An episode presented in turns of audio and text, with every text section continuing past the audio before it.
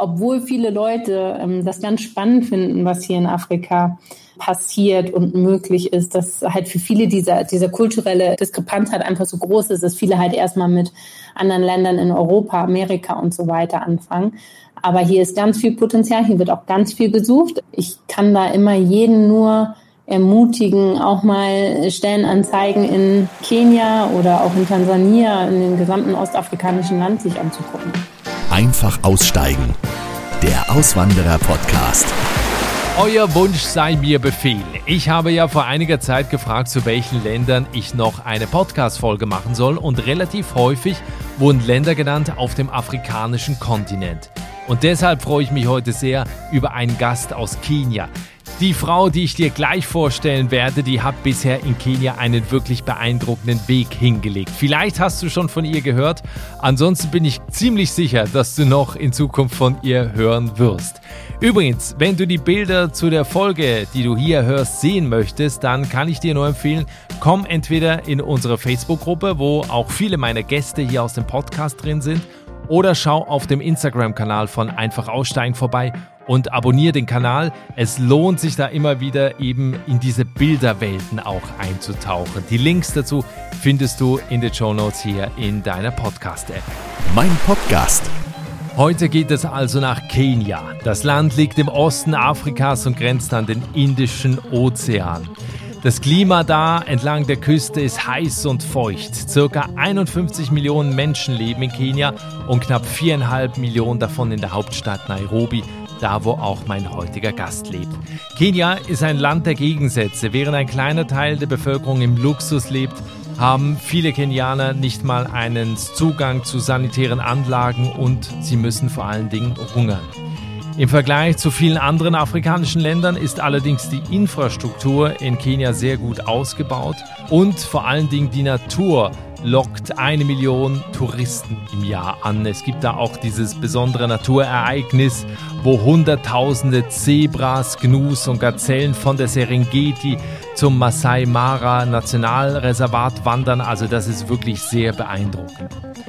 Mein heutiger Gast ist Bente Krogmann. Sie ist 35 Jahre alt und 2015 nach Kenia gekommen und was sie seither in diesem Land aufgebaut und erreicht hat, ist wirklich beeindruckend. Bente ist ein Vorbild für viele Auswanderinnen und Auswanderer, denn sie hat in Kenia nicht nur eines, sondern gleich mehrere Unternehmen selbst aufgebaut und über diesen Weg und ihr Leben in Kenia wollen wir jetzt sprechen. Also eine ganz spannende Geschichte. Herzlich willkommen im Podcast. Hallo Bente. Hallo. Und ich würde ganz gerne sagen, viele Grüße aus dem sonnigen Nairobi. Allerdings haben wir heute so richtig schönes norddeutsches Schmuddelwetter.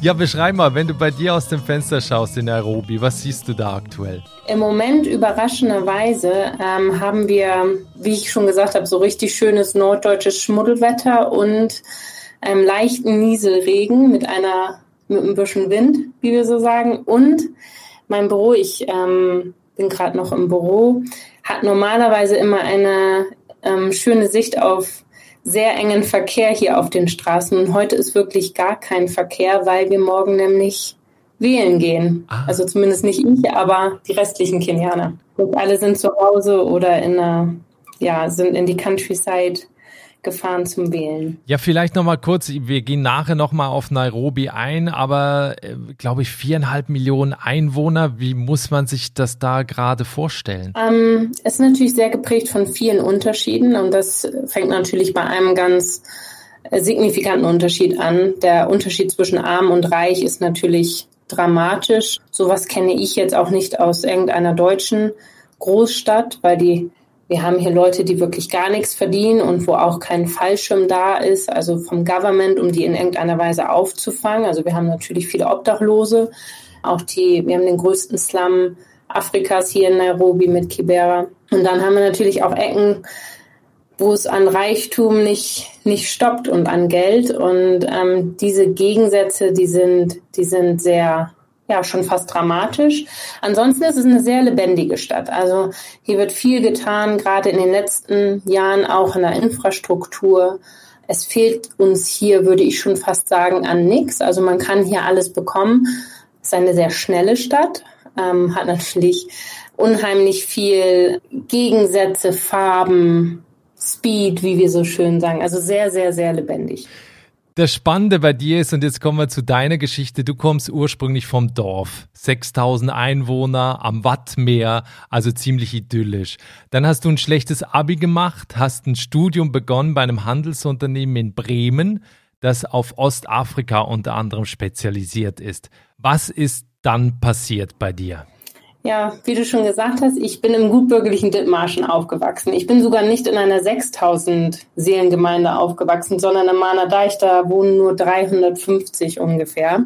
Okay. Ähm, weiß das auch sehr, sehr zu schätzen. Also ich glaube, heute noch, wenn ich nach Mahnerdeich komme, das ist so wirklich so dieses Gefühl, oh, man kommt so in die Heimat. Ne? Also es ist immer noch schön und eine Sache ist bei mir auch wirklich wichtig, nochmal rauszustellen. Ich bin nie weggegangen, weil es mir nicht gefallen hat. Es, ich bin einfach weggegangen und da, da kommt auch deine Frage hin, weil es so viele Möglichkeiten halt auch nochmal was anderes zu sehen, was anderes zu erleben woanders gab.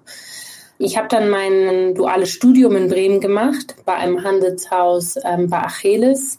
War eine super Zeit. Ich habe halt, ähm, während ich gearbeitet habe bei denen als Auszubildende, habe ich mein Studium abgewickelt, also ganz traditionelles äh, duales Studium und bin wirklich einen Tag, nachdem ich mein duales Studium abgeschlossen habe, nach Tansania gegangen für das Unternehmen und habe an Projekten im Medizinbereich, im Bereich von Tansania und auch in Ruanda gearbeitet. Und dann bin ich, eigentlich wollte ich immer nur zwei Jahre gehen und bin dann aber, ja, ich bin dann für mehrere Jahre geblieben. Ja, du warst in Tansania, bist dann auch nach, nach Kenia.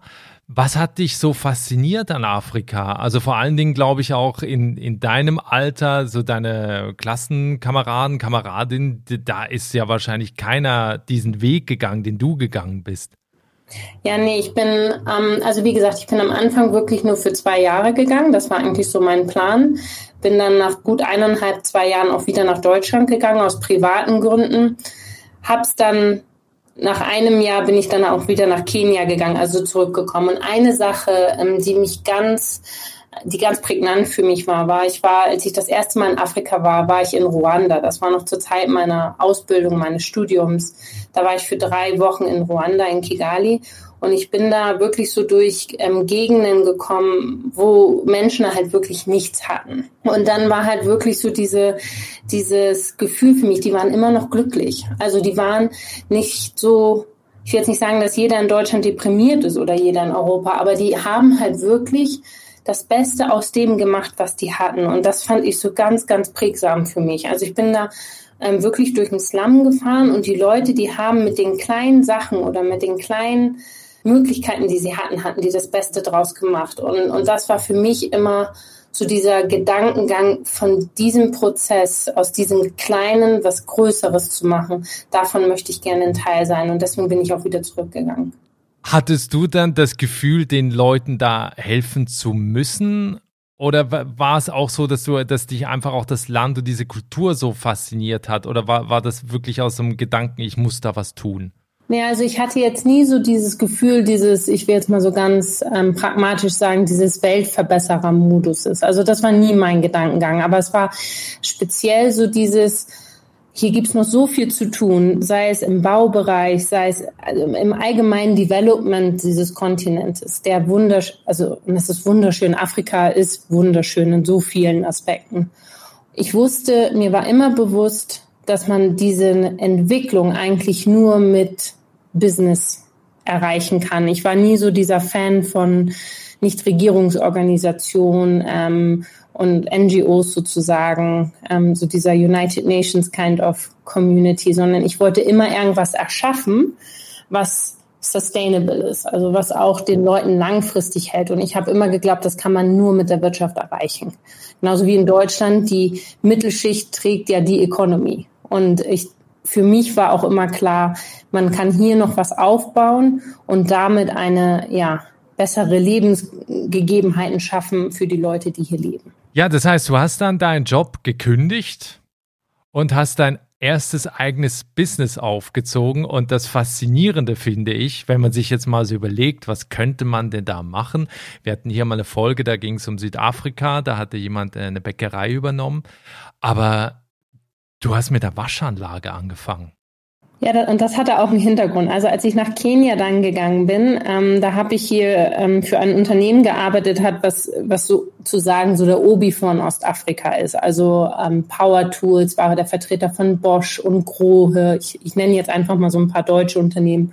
Und eine Vertretung, die die hatten, war auch die Firma Kercher. Die machen ja Hochdruckreiniger, ja. Ähm, Staubsauger für mich war dann mit diesen Waschanlagen irgendwie, A, bin ich hier relativ schnell selber Auto gefahren, was relativ ungewöhnlich ist, weil viele hier halt einen Fahrer haben. Und ich wollte aber gerne selber fahren, weil mir das so ein bisschen die Selbstständigkeit ja ermöglicht hat. Also so diese Selbstbestimmtheit, ich kann ins Auto steigen und dahin fahren, wo ich möchte. Und dann habe ich aber immer, ich wusste nie, wo ich hier mein Auto waschen kann. Jetzt war ich ja von zu Hause gewohnt. Es gibt ja entweder so bei den Tankstellen diese Autowaschanlagen oder ich habe meinen Vater zu Hause und, und der wäscht mir mein Auto, wenn ich am Wochenende in Mahnerdeich bin. Ähm, und dann habe ich mir gesagt, na gut, das Einzige, was es hier so an Autowaschmöglichkeiten gab, war halt wirklich so, ich sage jetzt mal Schwamm und Eimer an, am Straßenrand. So, jetzt wollte ich mich aber auch nicht immer so an den Straßenrand stellen und dann mein Auto waschen lassen. Und dann habe mich so gefragt, warum haben denn hier so die Shopping Malls keine Autowasch? Anlagen oder so die Tankstellen, genauso wie in Deutschland. Ich bin auch immer vom wirtschaftlichen so ein Fan. Äh, don't break a running system. Also äh, Sachen funktionieren ja. Und dann habe ich mich mit der Firma Kirche auseinandergesetzt und habe gesagt, so ich möchte jetzt gerne hier in einer Shopping Mall ähm, ein, ein, so eine Autowaschanlage aufmachen. Jetzt nicht im deutschen Sinne, wo man so reinfährt und am Ende kommt man sauber raus, sondern wirklich noch so dieses manuelle mit dem Hochdruckreiniger und mit dem Staubsauger. Und dann habe ich mir halt auch dabei gedacht, naja gut, ähm, damit können wir halt auch Arbeitsplätze schaffen. Also wir können hier und ja auch wirklich viele gute Arbeitsplätze erschaffen für Leute, die jetzt zum Beispiel keinen Universitätsabschluss haben und denen halt trotzdem ein geregeltes Einkommen ermöglichen. Da hat die Firma Kercher mir auch gute Preise gegeben und ähm, für meine ersten Maschinen, ich hatte jetzt halt auch nicht so, so viel Erspartes. Und dann haben wir das, ja, und dann haben wir das ähm, zusammen aufgebaut mit einer ersten Location und daraus sind dann relativ schnell äh, 15 Locations geworden. Und heute ist, glaube ich, Extreme Clean das größte Autowasch ja, Unternehmen hier im kenianischen Markt. Ja, das hört sich jetzt so, ja, habe ich halt gemacht und plötzlich hatten wir das größte Autowaschunternehmen in Kenia. Ich meine, du warst 28, du hattest 25.000 Euro Startkapital. Also jetzt auch nicht irgendwelche Eltern, die dir jetzt eine halbe Million einfach zur Verfügung gestellt haben und gesagt haben, du mach einfach mal, sondern nur um das mal zu verstehen, Hattest du da irgendwelche Ängste? Wusstest du genau, dass es funktioniert? Wie aufwendig, wie schwierig war das denn auch? Weil wir sind ja jetzt nicht in Deutschland, sondern eben in, in Kenia, wo ja alles anders läuft, dass du es auch bisher kanntest. Hm, ich glaube, ich bin da ein bisschen blauäugig rangegangen und im Nachhinein ist das wahrscheinlich auch gut gewesen. Ich hatte jetzt letztens gerade so eine Unterhaltung. Ähm, mit jemandem in Deutschland, wo das natürlich im Entrepreneurship-Bereich so darum geht, jetzt große Businesspläne zu erstellen und ich sag mal fünf Jahre Forecasting zu machen. Ich habe mir mich damals gefragt, was kann denn schiefgehen? Also ich, ich wusste, es ist ein Markt da. Also so, so ganz blöd bin ich da jetzt auch nicht rangegangen. Also mir war schon bewusst, Leute waschen hier ihre Autos. Und ich wusste auch, das Pricing, was ich gehen kann, das ist auch ähm, competitive sozusagen. Also ich hatte jetzt keine Angst davor, dass Leute nicht kommen. Ich wusste auch, das Geld, was ich investiert habe, also diese 25.000 Euro am Anfang, ich wollte das Geld nicht verlieren. Ich habe es ja auch im Nachhinein nicht verloren. Aber hätte ich es verloren, dann wäre das blöde gewesen, weil es mein Erspartes war. Aber es gibt ja so eine Sage, so ähm, keiner kann einem wegnehmen, was so zwischen den Ohren ist. Ne? Ähm, ich wusste, ich fange mich dann schon irgendwie wieder. Ne? Ich bin noch jung. Ähm, ich versuche das jetzt mal so für für mhm. zwei Jahre und wenn es dann halt nicht funktioniert, dann ich finde schon wieder einen Job. Also so war es wirklich. Ich bin nicht komplett blau, ja blauäugig, aber blauäugig mit einem gewissen Plan. Ich, ich weiß nicht, ob das Sinn macht. Also mir war bewusst, wenn ich es verliere, ich fange mich wieder aber das Risiko war es mir wert und das würde ich mir auch heute manchmal von so ein paar Entrepreneurs wünschen. Ich glaube, manchmal ist so wirklich so dieses einfach mal machen, aber mit Plan besser als so dieses, ähm, oh, ich will mich jetzt selbstständig machen und ich will, will was ausprobieren. Und jetzt plane ich erstmal zwei, drei Jahre, weil dann ist, glaube ich, auch schon die Motivation wieder weg bei vielen Leuten. Und ich glaube, so dieses, dieses einfach mal machen würde manchen Leuten ganz gut tun. Das heißt, das hat dann auch nicht lange gedauert. Du warst profitabel und konntest davon leben. Ich habe nie komplett davon gelebt, weil ich immer reinvestiert habe. Deswegen ist das Unternehmen auch gewachsen. Also ich habe immer weiter noch nebenbei gearbeitet, hauptsächlich als Berater und im Sales-Bereich für Großprojekte. Aber ich hab, ähm, war nachher relativ schnell profitabel, so nach sechs Monaten. Ähm, habe dann aber immer das, das, das Geld praktisch reinvestiert. Also ich habe wirklich kaum Geld aus dem Unternehmen rausgenommen für mich selber, um zu leben. Klartext Wirtschaft. Der Podcast für die Macherinnen und Macher von morgen. Mein Name ist Andrea Gerhardt. Mein Name ist Frank Fercher. Wir reden hier über alles, was die Wirtschaft bewegt. Wir sprechen über alle wichtigen Fragen. Zum Beispiel, welche technischen Innovationen beeinflussen denn eigentlich das moderne Unternehmertum? Oder mit welchen Strategien kann der aktuelle Fachkräftemangel effektiv bewältigt werden? Hört rein. Überall, wo es Podcasts gibt. Du hast es vorhin gesagt, inzwischen gibt es, glaube ich, 18 Niederlassungen. Die Firma gehört in diesem Bereich zu einer der größten des Landes. Und jetzt hätte man natürlich auch sagen können, okay, ich setze mich jetzt hier zur Ruhe. Hast du aber nicht gemacht. Du hast äh, weitere Unternehmen gegründet, unter anderem auch ein Startup und darüber wollen wir jetzt auch noch kurz sprechen, weil das auch interessant ist. Äh, da geht's dann nochmal um ganz andere Summen. Äh, das Ganze ist ein Versicherungsmakler online, MTech, ähm, was glaube ich so ein bisschen ähnlich funktioniert. Korrigier mich bitte, sowas wie Check24. Ja, ich, ich kenne jetzt ehrlich gesagt Check24 nicht so 100 Okay. Aber das ist, also ich kann ja mal in zwei Sätzen äh, sagen, wie MTech funktioniert. Ja. Also MTech ist im Prinzip, wie du sagst, ein Versicherungsmakler. Ähm, und wir haben auf einer Internetplattform, die im, im Internet abrufbar ist, also über Web und auch über App, 35 von 40 Versicherern registriert und Kunden von uns können nicht nur ähm, verschiedene Versicherungsangebote vergleichen, ob das jetzt im Motorbereich ist oder ja. im, im Medizinbereich oder im Lebensversicherungsbereich. Also man kann vergleichen, man kann die Versicherung dann auch direkt erwerben, wo wir direkt integriert sind, auch mit diesen Versicherern.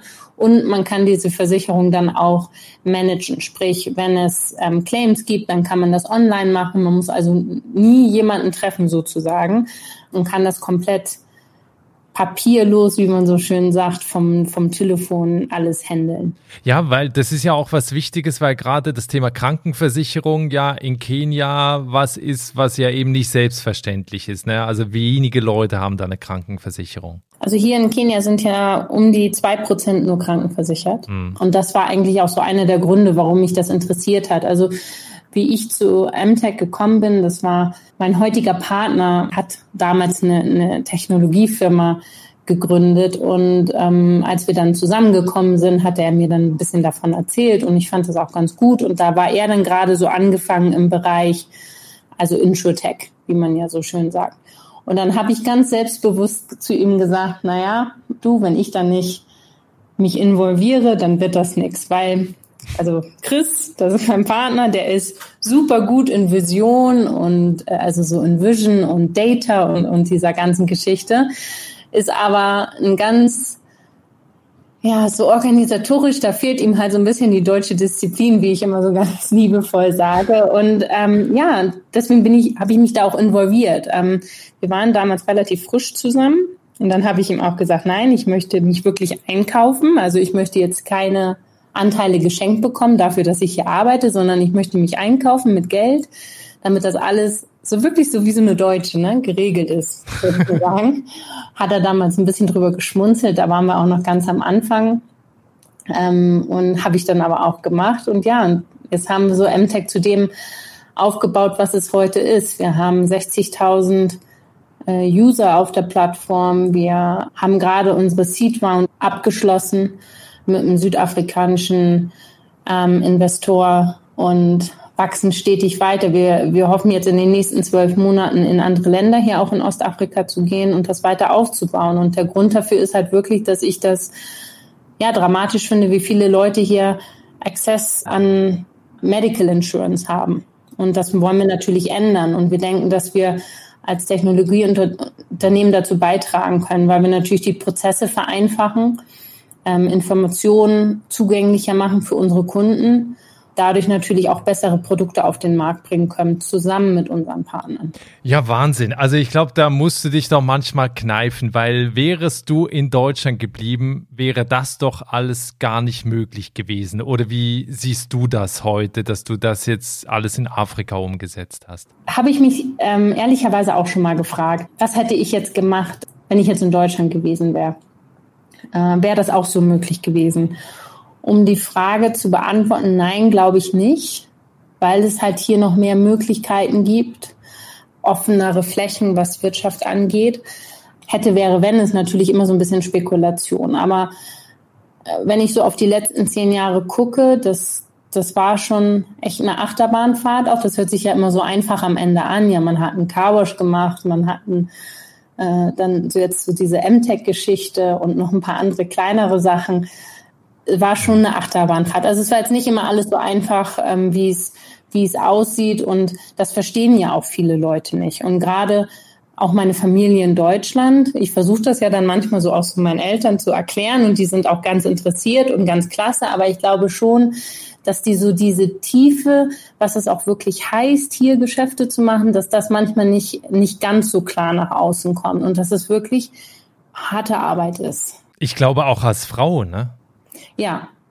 Ähm, nun bin ich jetzt eher nicht so die Aktivistin. Also ich, ich sehe ein großes Problem, wenn, wenn es um die Position der Frau speziell hier in Afrika kommt. Ja, aber ich glaube immer so sich dieses Hinsetzen und also darüber rummeckern, das bringt uns eigentlich nichts. Wir müssen halt wirklich so ja, leading by example so ein bisschen, ne? Also wir müssen ja. ihnen zeigen, dass es geht. Gute Beispiel. Genau. Und das, das, aber das setzt einen natürlich als Frau auch nochmal doppelt unter Druck, ne? Das darf man ja auch nicht vergessen. Also ich weiß, ähm, ich habe ja letztes Jahr meine Tochter bekommen und das ist auch wirklich ja der schönste Moment meines Lebens gewesen. Da, da geht auch nichts drüber. Aber ich bin trotzdem nach einer Woche wieder angefangen zu arbeiten. Das hat natürlich meine Mutter und mein Vater, obwohl die natürlich mich immer wirklich unterstützen. So richtig verstanden haben die das jetzt, glaube ich, nicht.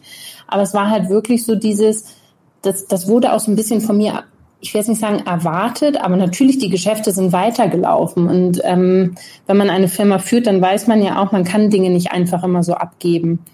Und das baut schon Druck auf.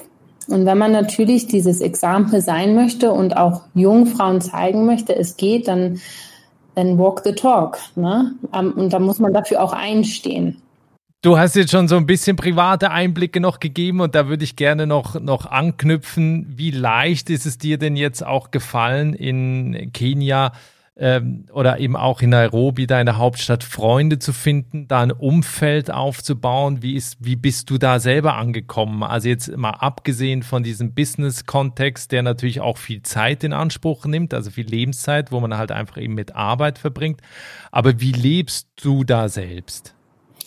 Also mein Partner ist ja Kenianer, Amerikaner, also der hat 20 Jahre in Amerika gelebt und dadurch ist natürlich unser privates Umfeld wirklich international. Also wir haben kenianische bekannte Freunde, europäische, amerikanische. Das ist wirklich sehr, sehr bunt gemischt.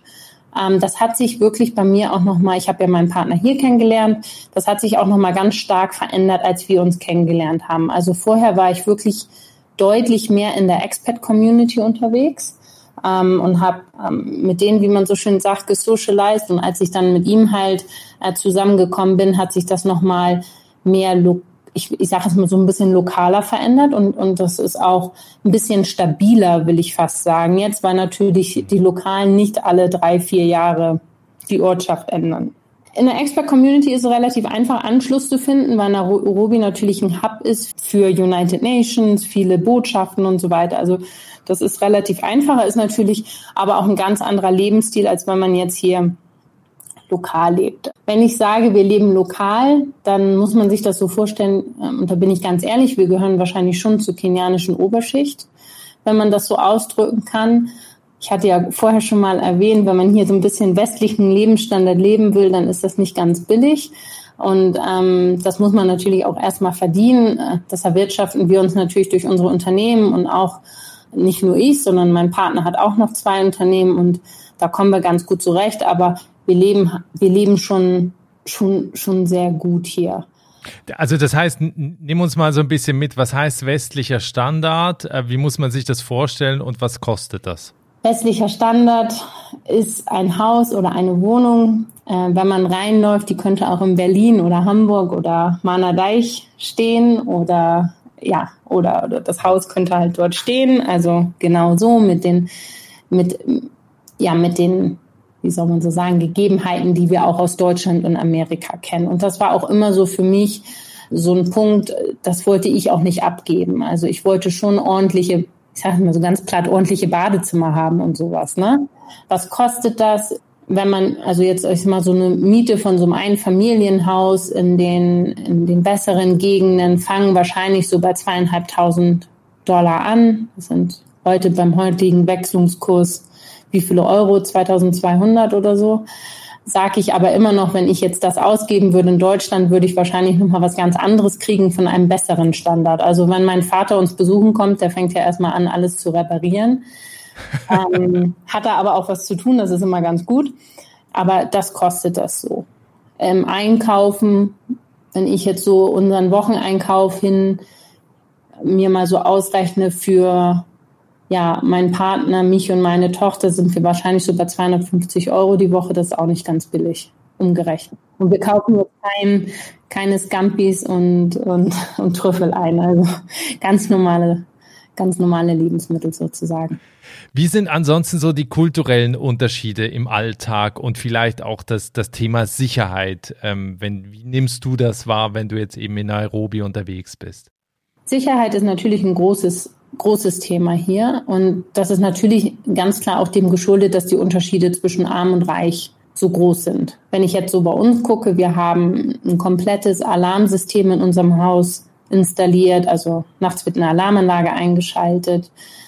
Wir haben auch in unserem Compound jeden Tag ungefähr vier, fünf Wächter, die, ich sage jetzt mal so ums Haus herum aufpassen, dass da alles in Ordnung ist. Nehme ich das nach zehn Jahren noch wahr? Wahrscheinlich nicht.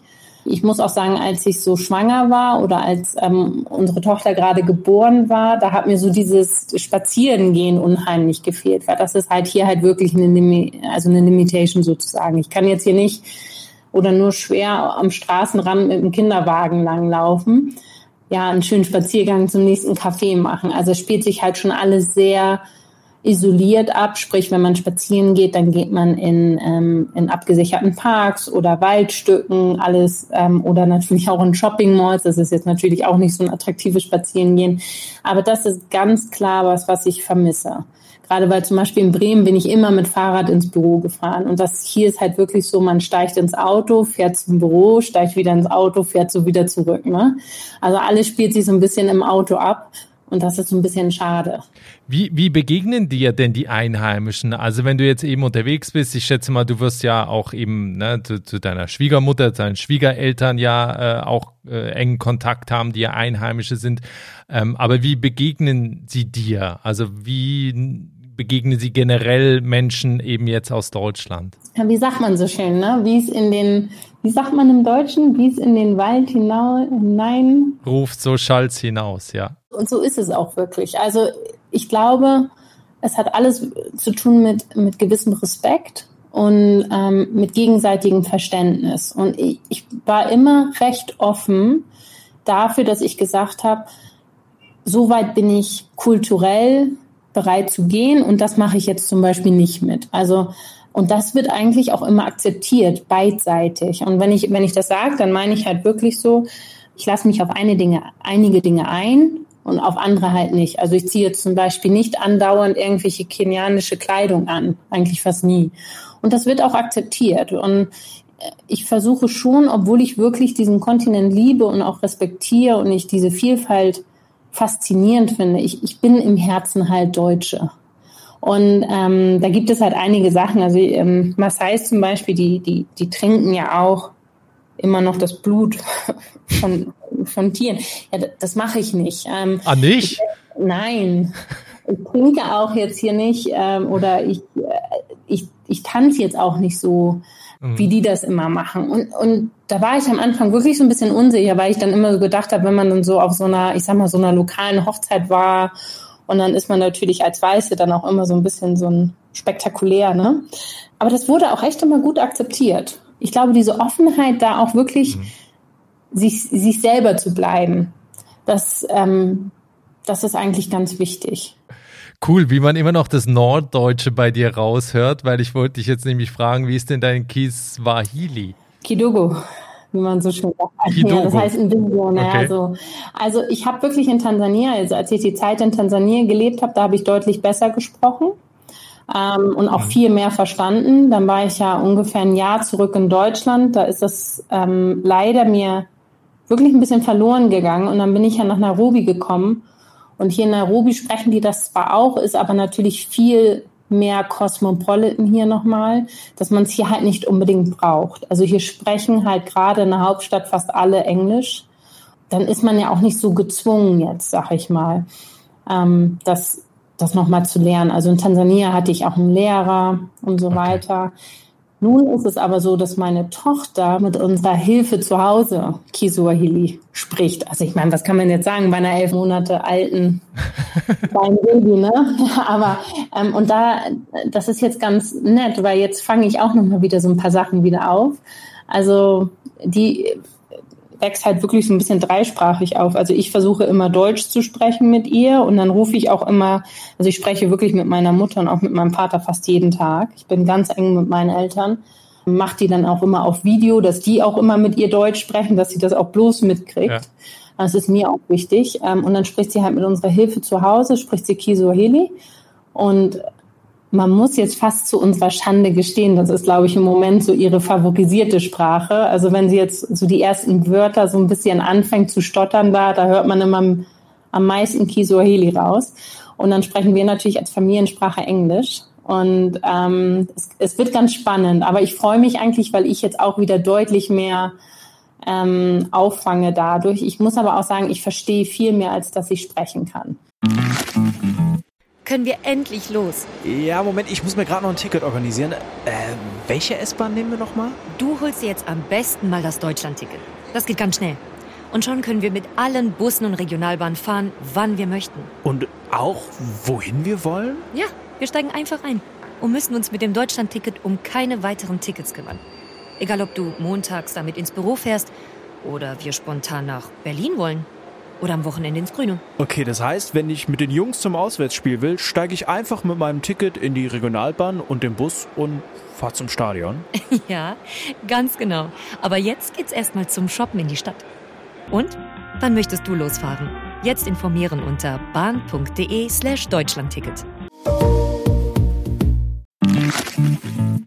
Ja, cool, aber interessant, ne? Ich finde es auch immer eben, wenn Kinder da in dem Land aufwachsen, wie viel kriegen die quasi noch von der Mentalität und der Kultur der Eltern mit oder des Landes, aus dem die Eltern kommen. Also ich glaube, es ist auch ganz spannend, dann in ein paar Jahren zu sehen, wie sehr deutsch möglicherweise sie dann ist und in welchen äh, Bereichen. Was ich dich noch fragen wollte, für Leute, die nach Kenia auswandern möchten, was gibst du Menschen mit? Welche Tipps? Welche Inspiration möglicherweise auch, wo du sagst, hey, und ich glaube, das höre ich ja bei dir so raus, dieses Land hat so viel Potenzial, das braucht es hier, ne? wenn ihr das und das könnt, kommt hierher. Was gibt's, was gibst du Menschen für Tipps? Ich glaube, es ist schwer nach Kenia zu kommen ohne lokalen Anschluss. Also ich würde definitiv gucken, ähm, wenn ich auch eine Geschäftsidee habe, dass ich das mit lokalen Partnern aufziehe. Das macht Prozesse doch sehr, sehr viel einfacher. Ansonsten ist wirklich der Teppich der Möglichkeiten noch relativ frei. Du hattest ja eben eine Bäckerei erwähnt. Ja. Wir haben zwar eine Bäckerei, aber ich glaube, da ist noch sehr, sehr viel Potenzial.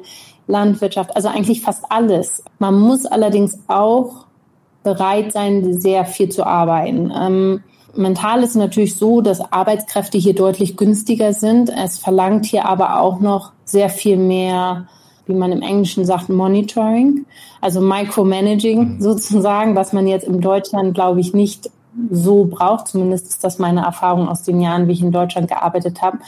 Also Potenzial weit offen. Einfacher ist es, wenn man mit lokalen Partnern zusammenarbeitet. Die muss man natürlich sehr gewissenhaft auswählen. Das ist natürlich auch immer eine Challenge, wenn man hier gar keinen Anschluss hat. Und man muss trotzdem Arbeitskräfte natürlich hier äh, deutlich günstiger sind, wirklich bereit sein zu arbeiten. Also ich habe ja einige Bekannte, die auch gerade sich so ein bisschen aus ihren Unternehmen rausziehen. Und das ist eine ganz, ganz gefährliche Sache. Also ich habe eigentlich noch nicht gesehen, dass das wirklich gut funktioniert hat. Sprich, als Eigentümer muss man schon auch sehr äh, involviert sein. Wie ist das eigentlich mit der Aufenthaltsgenehmigung? Also wie leicht kommt jemand aus Europa an eine permanente Aufenthaltsgenehmigung, um eben da wohnen zu können, arbeiten zu können? Also wenn man jetzt zum Beispiel als, Eigen als Selbstständiger kommen möchte, braucht man ja ein Investorenvisum. Das, das bekommt man, soweit man 100.000 Dollar sind das, glaube ich, investiert. Ähm, dieses Geld muss auch aus dem Ausland kommen, also das kann man jetzt nicht hier im Land erwirtschaften. Ähm, wenn man als Angestellter kommt, ähm, dann kriegt man eine Arbeitsgenehmigung von dem Unternehmen, die einen halt einstellen. Und ähm, das ist halt immer noch ein bisschen einfacher, sage ich jetzt mal, als ein Investorenvisum. Nichtsdestotrotz gibt es hier super gute Agenturen, die einen dabei unterstützen können und das halt auch einfacher ermöglichen. Aber ich glaube, für ein Investorenvisum sind es derzeit ich sag mal, so das größte Kriterium, was man erfüllen muss, sind, glaube ich, so diese 100.000 Dollar. Oder eben auch mit Jobs. Siehst du da Möglichkeiten, eben auch in der Anstellung? Suchst du zum Beispiel noch Leute? Ganz viel. Also ähm, ich habe A, super viele Bekannte, die nach immer nach guten Leuten suchen ähm, in verschiedenen Bereichen und auch wir selber. Ich glaube halt leider, dass Afrika immer, obwohl viele Leute ähm, das ganz spannend finden, was hier in Afrika passiert und möglich ist, dass halt für viele dieser, dieser kulturelle, äh, ja, diese kulturelle Diskrepanz halt einfach so groß ist, dass viele halt erstmal mit anderen Ländern in Europa, Amerika und so weiter anfangen. Aber hier ist ganz viel Potenzial, hier wird auch ganz viel gesucht in unterschiedlichsten Bereichen. Ich kann da immer jeden nur ermutigen, auch mal Stellenanzeigen in in Kenia oder auch in Tansania, in den gesamten ostafrikanischen Land sich anzugucken. Mein Partner sucht nach einem guten Architekten. Also wenn es einen guten Architekten draußen gibt, bitte melden. Sein Unternehmen baut Malls und ähm, Mixed Use und Master Planning, also ganz spannend.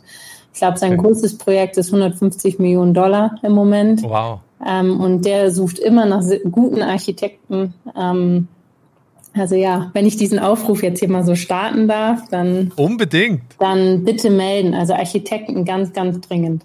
Ja, cool. Wenn wir zum Ende hin noch in die Zukunft blicken, also ich kann mir vorstellen, wenn wir in zwei Jahren nochmal sprechen, dann äh, hast du schon das nächste Unternehmen und noch ein Unternehmen äh, gegründet. Aber was sind so deine, was sind eure Pläne jetzt für die nächsten zwei Jahre? Ich glaube, uns hier weiter zu festigen. Also wir haben jetzt ähm, gerade am Wochenende wieder darüber gesprochen, dass wirklich Kenia unser Zuhause ist und das macht natürlich auch Sinn als Zentrum von Ostafrika, alle unter unsere unsere Unternehmen weiter in der Region auszubauen und dann natürlich auch unsere Tochter und wir und unsere Familien gesund bleiben natürlich, dass meine Eltern immer weiter uns schön besuchen kommen die kommen ja meistens im November, weil es dann ja das Wetter nicht so schön ist in Deutschland.